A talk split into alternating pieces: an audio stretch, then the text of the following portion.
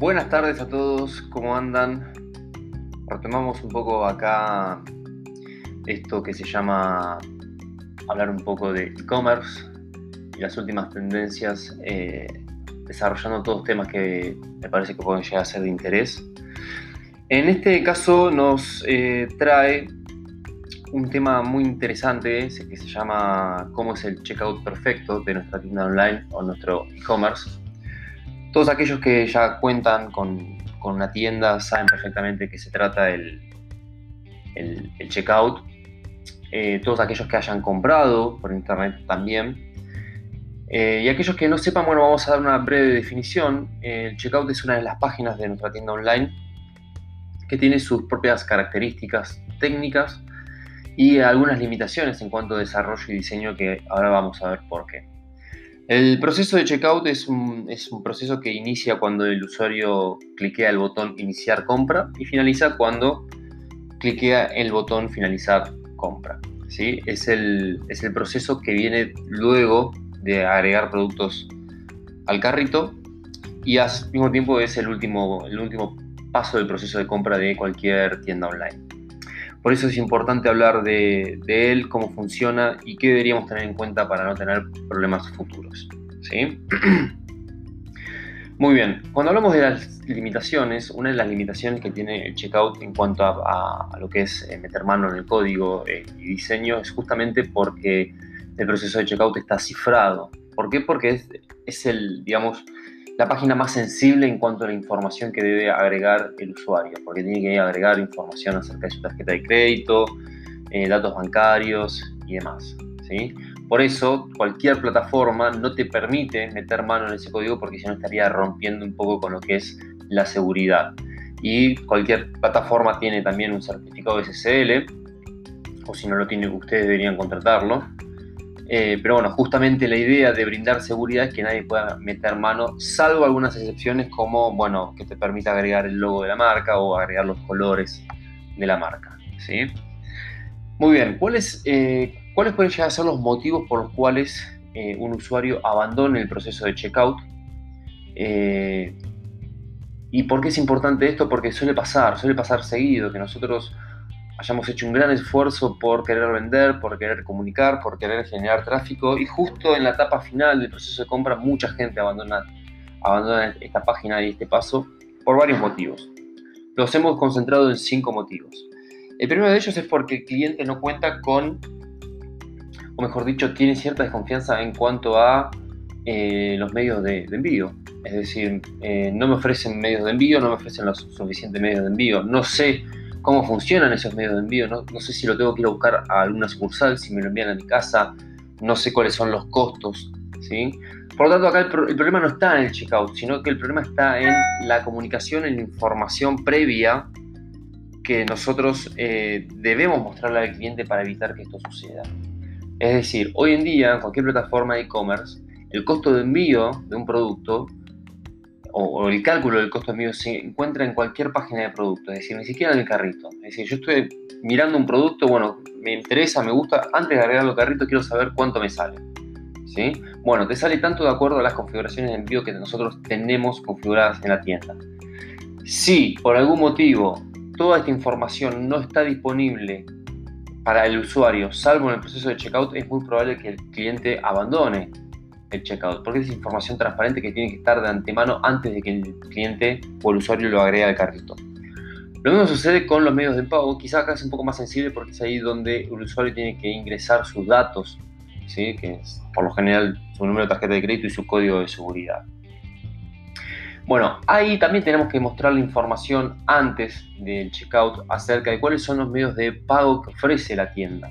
¿sí? Ofrece pasarelas de pago, cuáles son nos cobra alguna comisión, si queremos pagarlo en cuotas, cuál va a ser el costo de ese financiamiento, nos ofrece la posibilidad de pagar en efectivo, en transferencia, hay algún descuento, en caso de elegir pagar por transferencia bancaria porque quiero aprovechar un descuento, cuál es la información, cuáles son los datos bancarios donde tengo que hacer esa transferencia. ¿Sí? ¿Puedo pagar en efectivo? ¿Puedo pagar en efectivo en el local? ¿Puedo pagárselo al empleado del correo? ¿Sí? Toda esa información tiene que estar disponible antes, ya sea en una página de contenido como cómo funcionan los medios de pago, preguntas frecuentes, ¿sí? O bien en la página de producto donde me dice, mira, puedes pagarlo de esta manera y si lo pagas con una pasarela de pago, estas son las opciones. Tarjeta de crédito, de tal banco, si hay una promoción, si hay un convenio, si puedo hacerlo con débito automático, si lo puedo hacer con tarjeta de débito, etcétera, etcétera. Toda esa información tiene que estar eh, presente y muy transparente previo a que el cliente no solamente se encuentre en el proceso de checkout, sino antes de agregar el producto al carrito. Porque si yo estoy agregando productos al carrito, ya sé de antemano cuánto me va a salir. ¿sí? El precio del producto más el costo del envío. El tercer motivo tiene que ver con que de repente el usuario se encuentra con que hay un costo de envío oculto. Bueno, esto está muy relacionado con el anterior. Acuérdense que siempre todo lo que sea costo de envío tiene que ir de antemano para que el, usuario conozca y a partir de ahí tome la decisión de comprarlo o no comprarlo o de agregarlo al carrito o no hacerlo. ¿Sí? Eh, otro de los motivos tiene que ver exclusivamente con lo que es el tipo de, checkout que nosotros eh, le estamos ofreciendo al cliente. Muchas veces le sucede a los, a los usuarios que el formulario a completar es demasiado tedioso si probablemente tenga que comprar algo porque estoy urgido y es un solo producto y no estoy en condiciones de pasar tiempo rellenando formularios. Por lo tanto, eh, el checkout es una tecnología que ha ido avanzando a lo largo de los años. Eh, si nosotros nos ponemos a pensar cómo era el checkout original, el checkout original tenía diferentes pantallas.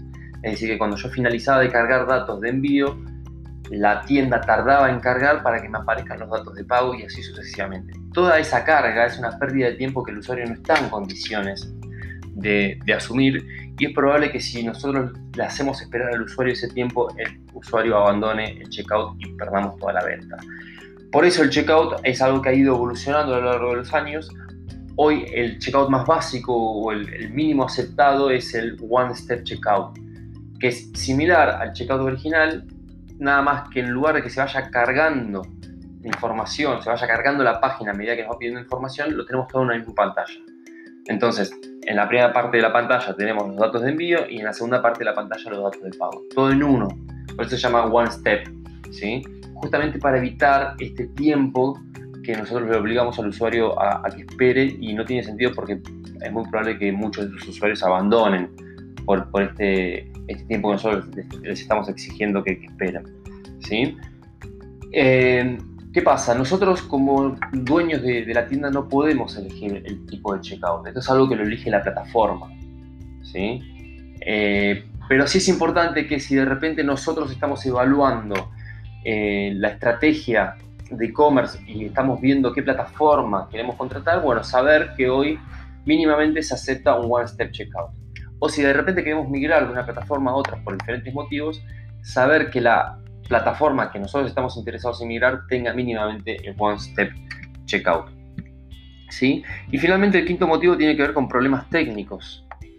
Eh, parece una obviedad, pero mm, de repente puede suceder que estamos cargando como usuarios los datos, hay un problema técnico, la tienda se cuelga, la página se cuelga y lo que nos puede suceder es que nos obligue a llenar los datos de nuevo. Eso, olvídense que eso si sucede eso, el cliente va a abandonar el proceso de checkout.